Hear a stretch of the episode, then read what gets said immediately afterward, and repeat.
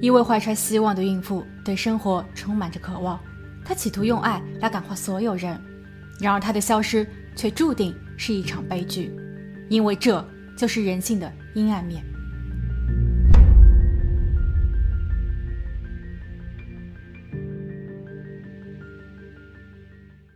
Hello，大家好，我是鬼灵异。二零零七年十一月，仅仅六天的时间，三个人，三个家庭，他们的生活被永远改变。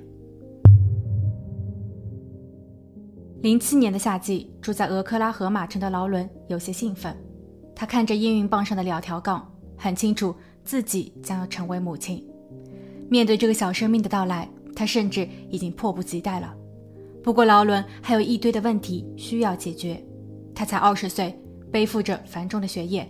他的家人比较保守，他必须想一个充分的理由，让父母接受作为长女的她未婚先孕。并且她很想要留住这个宝宝，而孩子的生父艾里克不确定在得到这个喜讯后会不会立马向自己求婚。劳伦和男友艾里克在高中时认识，两人兴趣相投。劳伦在高三时带着艾里克回家，他试图把他介绍给家人。艾里克是当地教会执事的儿子，他学习成绩优异，被选为了毕业生代表。劳伦的父母对他的评价为友善、风趣。有想法，但艾利克从未带劳伦拜访过自己的父母，所以不知道这一次意外的怀孕，艾利克将要如何打算。不过，无论男友是否会给自己一个交代，劳伦都非常的坚定，他绝对不会放弃这个宝宝。他甚至开始幻想，如果是个女孩，他会把她打扮成公主。思索片刻，劳伦留了一张纸条给母亲，上面写着：“我想你可能会生气，但我怀孕了。”然后劳伦出门约见了男友，男友艾利克在得知消息后，他沉默了一小会儿，然后告诉劳伦，来日方长，但现在必须就此打住。他愿意陪同劳伦去医院。劳伦推开了他，并很明确地告诉他，从今天起不要再有联系。他会生下宝宝，宝宝的生父是谁，他不知道。This episode is brought to you by Shopify. Do you have a point of sale system you can trust, or is it a real POS? You need Shopify for retail. From accepting payments to managing inventory, Shopify POS has everything you need to sell in person. Go to shopify.com/system all lowercase to take your retail business to the next level today. That's shopify.com/system. 回家后，劳伦的母亲喋喋不休。她请女儿考虑清楚，而此时的劳伦正在气头上，随即与母亲大吵一架。母亲知道女儿心意已决，父亲将这一切看在了眼里，他没有多说什么，只是希望女儿的今后能够顺利。劳伦怀孕五个月的时候，她已经在父亲的帮助下把自己的卧室进行了翻新，她为宝宝添置了小床，甚至已经开始查阅幼托班的资讯了。二零零七年十一月二十三日，大约晚上八点，劳伦换上了外衣，戴着一顶帽子，准备出门。母亲关切地问道：“这么晚了，你一个大肚子要去哪里？”劳伦回答：“是和朋友小聚。”母亲让他多加小心，并说了句“爱你”，还亲吻了他。但母亲万万没有料到，这一别是永远。次日，母亲发现女儿彻夜未归，她去了女儿的卧室。发现女儿常用的药也没有带上，因为劳伦的腿上有一块血块，医生给他开了血液稀释剂，女儿需要每天注射，以确保自己和宝宝的健康。所以以此推算，他认为女儿很快就会回家了，毕竟他是那么的在乎宝宝。但直到晚上用药的时间已经临近，女儿依旧没有现身，母亲非常着急，于是她报了警。十一月二十五日。劳伦失联两天后，警员在当地的一个公园门口发现了劳伦的车，车门被反锁着，车内摆放着一些私人物品，似乎并没有异样。这距离劳伦的家有二十分钟的车程，但距离劳伦的男友艾里克所就读的大学仅仅半英里。警方立刻通知了艾里克进行调查。根据劳伦十五岁的妹妹回忆说，姐姐一直在瞒着父母一件事情。那就是姐姐仍然和艾里克保持联系，而在那一晚，妹妹收到了姐姐的短信，她说自己等一下会和男友艾里克碰面，她有些担心艾里克会发火。八点三十四分，姐姐给妹妹发送了最后一条短信，内容为：“我想他下车了。”当时妹妹相信姐姐能够处理得当，所以他并没有把此事告诉父母。埃里克在做笔录时看上去十分正常，他表达了对劳伦消失的担忧，同时他也提供了不在场证明。他说，在劳伦失踪的当晚，自己并没有去过公园，也没有与劳伦见过面，自己去了商场购物，还使用了自动取款机。晚些时候，他去了一家牙科诊所打工，并在那里准时下班。然后他回到了父母家，因为这一学年他并不住校。警员从自动取款机的监控中看见了他，诊所的雇主也提供了考勤表，记录显示埃里克有准点上下班。经调查，埃里克也并没有任何的犯罪记录，所以警方基本排除了他的嫌疑。劳伦失联三天后，警员和家人愈发的紧张，因为这位特殊的孕妇需要定时服药，否则她与宝宝都将处于危险之中。而现在，仅仅发现了他的车。警员试图通过劳伦在案发当晚手机通讯记录发现更多的线索。那一晚。他只给了一位叫马特的男子通了电话，警员怀疑是否是马特约见了他，但马特也提供了不在场证明。他在那一晚与朋友在酒吧玩，他的车还发生了交通事故。他通知了警方，并开具了事故报告单。马特表示自己只是在年初时通过网络结识了劳伦，两个人仅仅通过电话、短信或脸书交流，从未线下见面。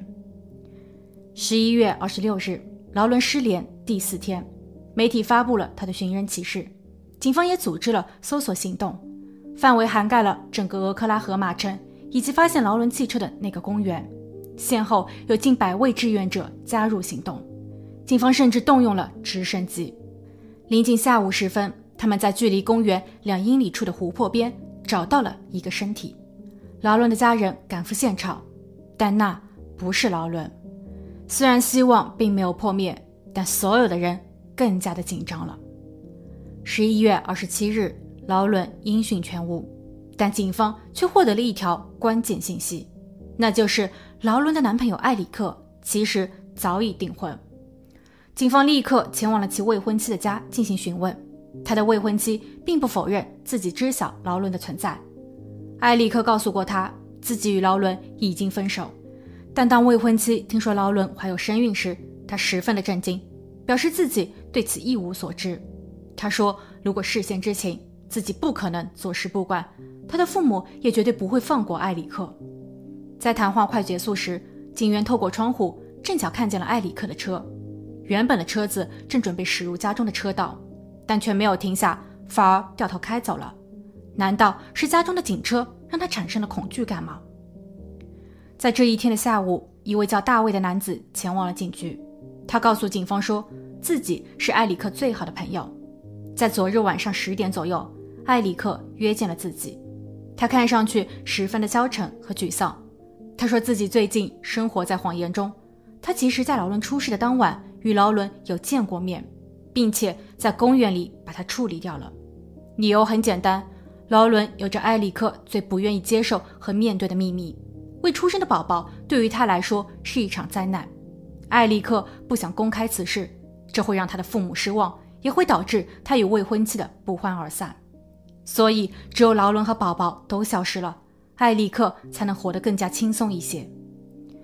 好友大卫听后回家思索了一宿，并将此事告诉了另外两位朋友。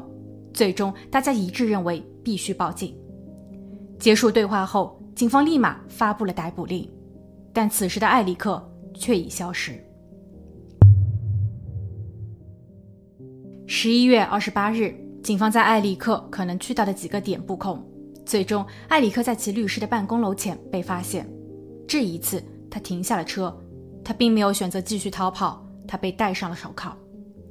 在审讯室中，艾利克显得很安静，他交代了犯罪事实和劳伦的下落，以此来换取免除死刑。警员根据他所给的地图，在野生保护区的一条深沟里发现了劳伦。艾利克说，他给过劳伦多次机会，但双方始终没有就是否保留孩子的问题达成一致。他在十一月二十三日晚上八点多，通过网络聊天系统询问劳伦是否有空，能否到公园小聚，因为自己想进一步告诉劳伦今后的打算。劳伦有些提防，他试问道：“你不会是想让我消失吧？”艾里克愣了一下，劳伦又说：“我是在开玩笑的。”艾里克回复说：“我只想见见你，告诉你你很可爱。”晚上八点三十五分，两个人在公园会面。艾里克在闲聊之余，将劳伦带到了最后的案发地。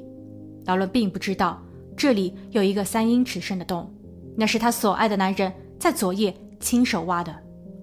艾利克递给了劳伦一瓶水，他事先在里面掺了安眠药。之后，艾里克将劳伦推入了深洞，而在填埋时，劳伦其实还在呼吸。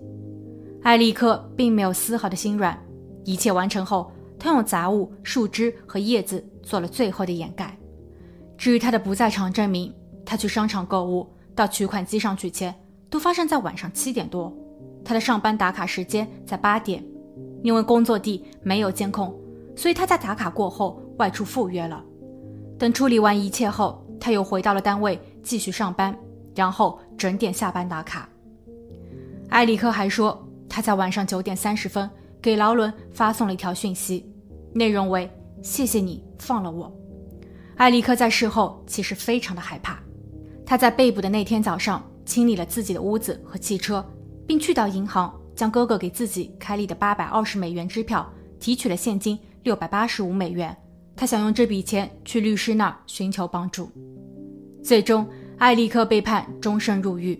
劳伦的家人就此回应：劳伦不在了，宝宝也没有了，那个只是为了满足私欲而存在的卑鄙男人也入狱了。他的行为摧毁和影响了三个家庭：劳伦的、男人自己的以及他未婚妻的。那个男人不配得到任何的爱。在接受媒体采访时，劳伦的母亲公开了女儿在2007年11月10日案发两周前的一篇日记。日记中写道：“我的宝贝女儿，我的英雄，当我躺在床上时，我会担心你的未来，生怕有人会从我身边夺走你。我会不惜一切与他们斗争。当我第一次通过超声波与你见面时，我知道。”我必须因为你而活着。世界是残酷的，但你的存在或许是上帝在告诉我，生活应当继续。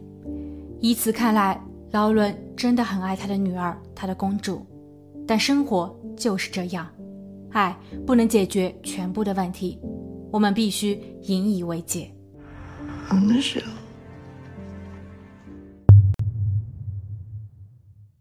婚礼当天。警方在湖边发现了数块不同寻常的混凝土块，里面藏着一些令人不寒而栗的东西。大家应该知道我在说些什么。整整过了一年的时间，警方却迟迟不能破案。然而，在那一块区域附近，却出现了更多的受害者，做人的胆子也越来越肥。当案件被侦破后，一份认罪协议引发了公众的不满。然而，涉案人。已经被释放。